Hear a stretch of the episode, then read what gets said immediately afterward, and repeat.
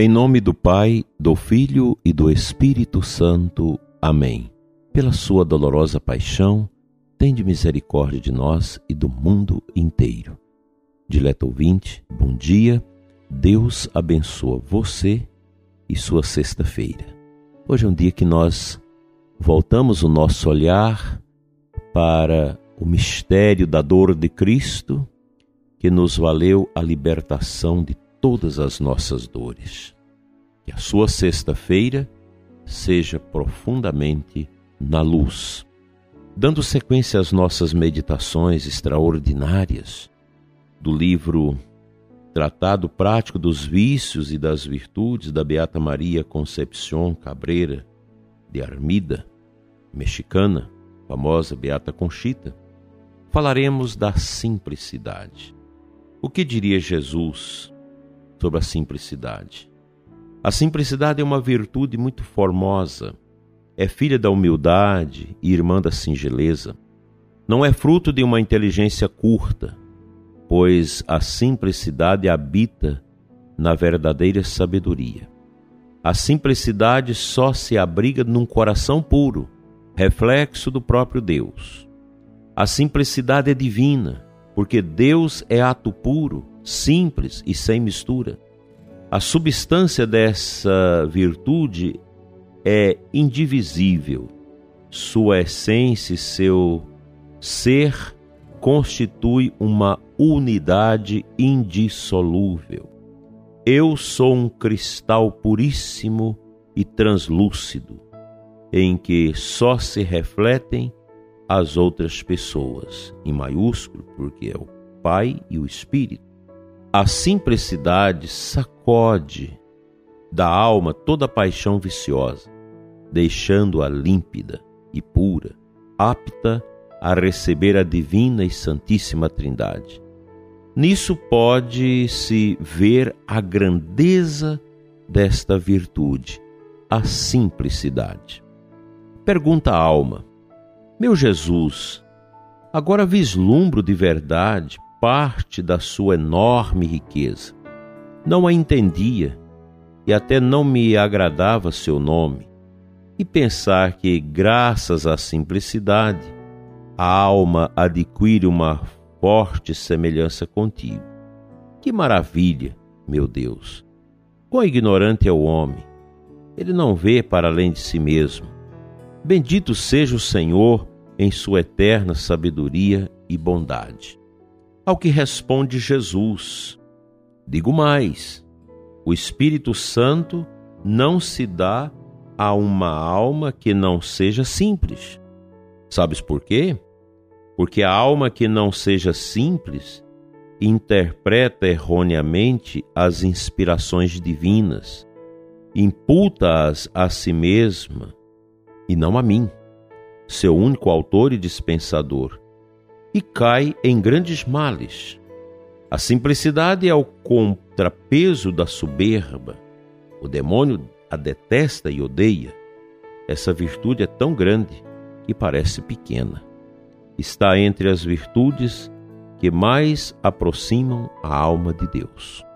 Os principais inimigos da simplicidade são a malícia e a duplicidade. A hipocrisia, certas vezes, faz dela sua presa. Tão delicada é essa virtude que às vezes se mancha só pelo contato com o vício, interrompendo em seguida a comunhão com Deus. Essa virtude edifica outros, sem se dar conta disso. Seu campo é ela mesma. Na prática das virtudes, nas suas companheiras, seu apoio é Deus. Essa virtude passa pelo mundo desconhecida por quem a possui, e quanto mais oculta, tanto mais alcança seu pleno desenvolvimento. É uma graça dada, inata naquela alma que Deus quis presentear ou vestir com essa única cor. Apesar de haver uma simplicidade parecida e boa nas almas que se exercitam na mais profunda humildade, a verdadeira e legítima simplicidade não se adquire. Fica para nós essa mensagem muito forte sobre a simplicidade, que é um dom do Espírito, que já tem a sua gênesis dentro de nós, porque Deus nos fez bons. Deus nos criou bons para a bondade, mas nos criou livre.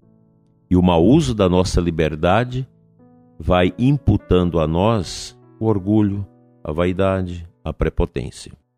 O nosso mundo precisa de simplicidade, precisa de humildade, precisa de Cristo, precisa de homens e mulheres cristãos que falem com a vida, mais com a vida do que com palavras. Essa simplicidade é fundamental para mim, para você que me escuta, para você, meu irmão padre, que atende tantas pessoas. Não deixe, meu irmão padre, que o seu cansaço, o excesso das suas atividades, torna seu coração enrijecido e você vai perdendo a sua simplicidade. A simplicidade é fantástica, é fundamental para uma evangelização profícua e eloquente. A simplicidade. Todos nós precisamos carregar o coração com essa virtude da simplicidade, no comer, no andar, no vestir, no ser social nosso. Nosso mundo é cheio dessas vaidades, de tantas bobagens, de tantos protocolos que fere a essência dessas virtudes que, presente nos corações, revelam Deus. Nós não somos nada. Tudo de bom que a gente faz é fruto da graça, porque a bondade é Deus, ela vem de Deus e ela escorre no nosso coração quando a gente corta esses véus de orgulho, de vaidade, de prepotência, de soberba que nos envolve. Então é preciso cortar isso e deixar que a simplicidade, que a humildade, entre dentro de nós. É tão bonito um coração simples. Isso é muito presente na vida de pessoas socialmente importantes no nosso mundo, mas que carrega essa grande simplicidade. Basta a gente lembrar dos papas, Madre Teresa de Calcutá, os grandes santos, e carregaram consigo multidões de pessoas atraídas à simplicidade, à humildade que ostentavam em suas vidas. Não é fácil viver tudo isso, como sempre aqui repito.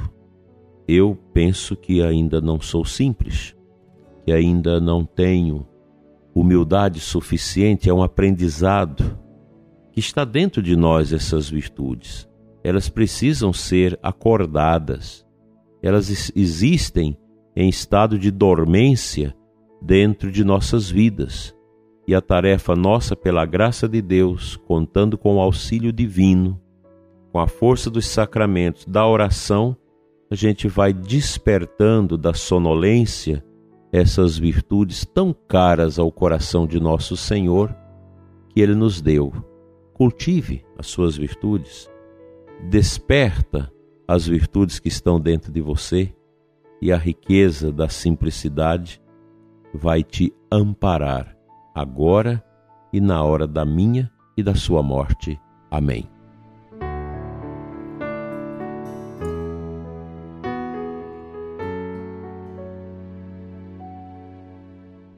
O Santo Evangelho da missa de hoje, João 14, de 1 a 6. No final do Evangelho, Jesus diz assim: Vou preparar um lugar para vós, e quando eu tiver ido preparar-vos um lugar, voltarei e vos levarei comigo, a fim de que onde eu estiver, estejais também vós. E para onde eu vou, vós conheceis o caminho. Tomé disse a Jesus: Senhor, nós não sabemos para onde vais como podemos conhecer o caminho? Jesus respondeu: Eu sou o caminho, a verdade e a vida. Ninguém vai ao Pai senão por mim. Eu amo essa passagem, pois ela nos dá elemento suficiente para grandes meditações e compreensões daquilo que é a nossa opção batismal por Jesus, que é a nossa vida católica a nossa vida de entrega a Cristo. É fantástico. Cristo como caminho. A igreja é esse caminho, o caminho de Cristo neste mundo. A gente escuta tantas críticas à igreja, tantos impropérios. Hoje tornou-se moda nas redes sociais jovens ateus, adolescentes ateus, a criticar a igreja. Não sabe nada. Tantas bobagens. Outro dia havia no grupo nosso de bispos, o bispo colocou um jovem contra a igreja, criticando o seminarista, criticando o padre, criticando os católicos. Uma alma pueril, não sabe de nada. Está aí no caminho da lacração da universidade, encantado com, com, as, com relativismo, com ideologia de gênero, com tudo isso, encantado com isso, como se tivesse descoberto a cereja do bolo. Você pode até criticar as pessoas católicas, seja quem for, seja da hierarquia, seja dos leigos. Mas a igreja, a igreja é santa. A igreja é o corpo místico de Cristo. E geralmente essas pessoas que blasfemam contra Deus, contra a igreja, Deus as ama e dá-lhes um tempo para que se convertam e mude de vida. Devemos sempre rezar e pedir a conversão para os pecadores, que nestes tempos cruéis não são poucos. E eles estão, às vezes, também dentro da igreja. Dentro da hierarquia da igreja, às vezes, nós temos pessoas que já não têm mais fé. E, como Judas, não tem mais fé, mas continua andando com Jesus.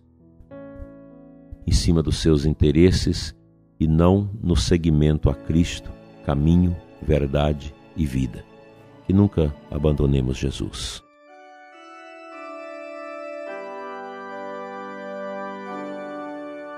Pai Santo, abençoa o ouvinte deste programa. Toca, Senhor, os corações que estão frios na fé e, por causa das decepções e dos grandes sofrimentos, abandonaram o caminho da verdade. Pai, derrama do coração do teu filho, do teu amado coração, a força do Espírito Santo, a fim de que nós possamos, Senhor, dizer obrigado, porque o Senhor nos ama, nos cura e nos liberta. Dai-nos, Senhor, um coração que possa seguir, sem olhar atrás, a Cristo com todo o esplendor da Sua verdade. Amém.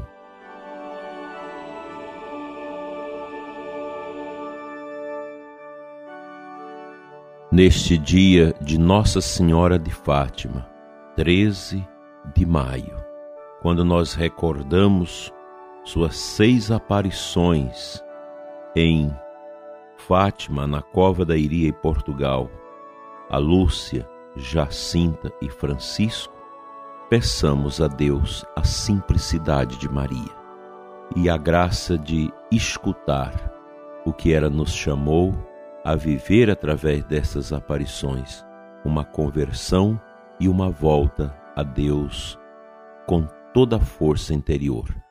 Que ela interceda para que o seu coração seja abençoado. Em nome do Pai, do Filho e do Espírito Santo. Amém. Até amanhã, se Ele nos permitir.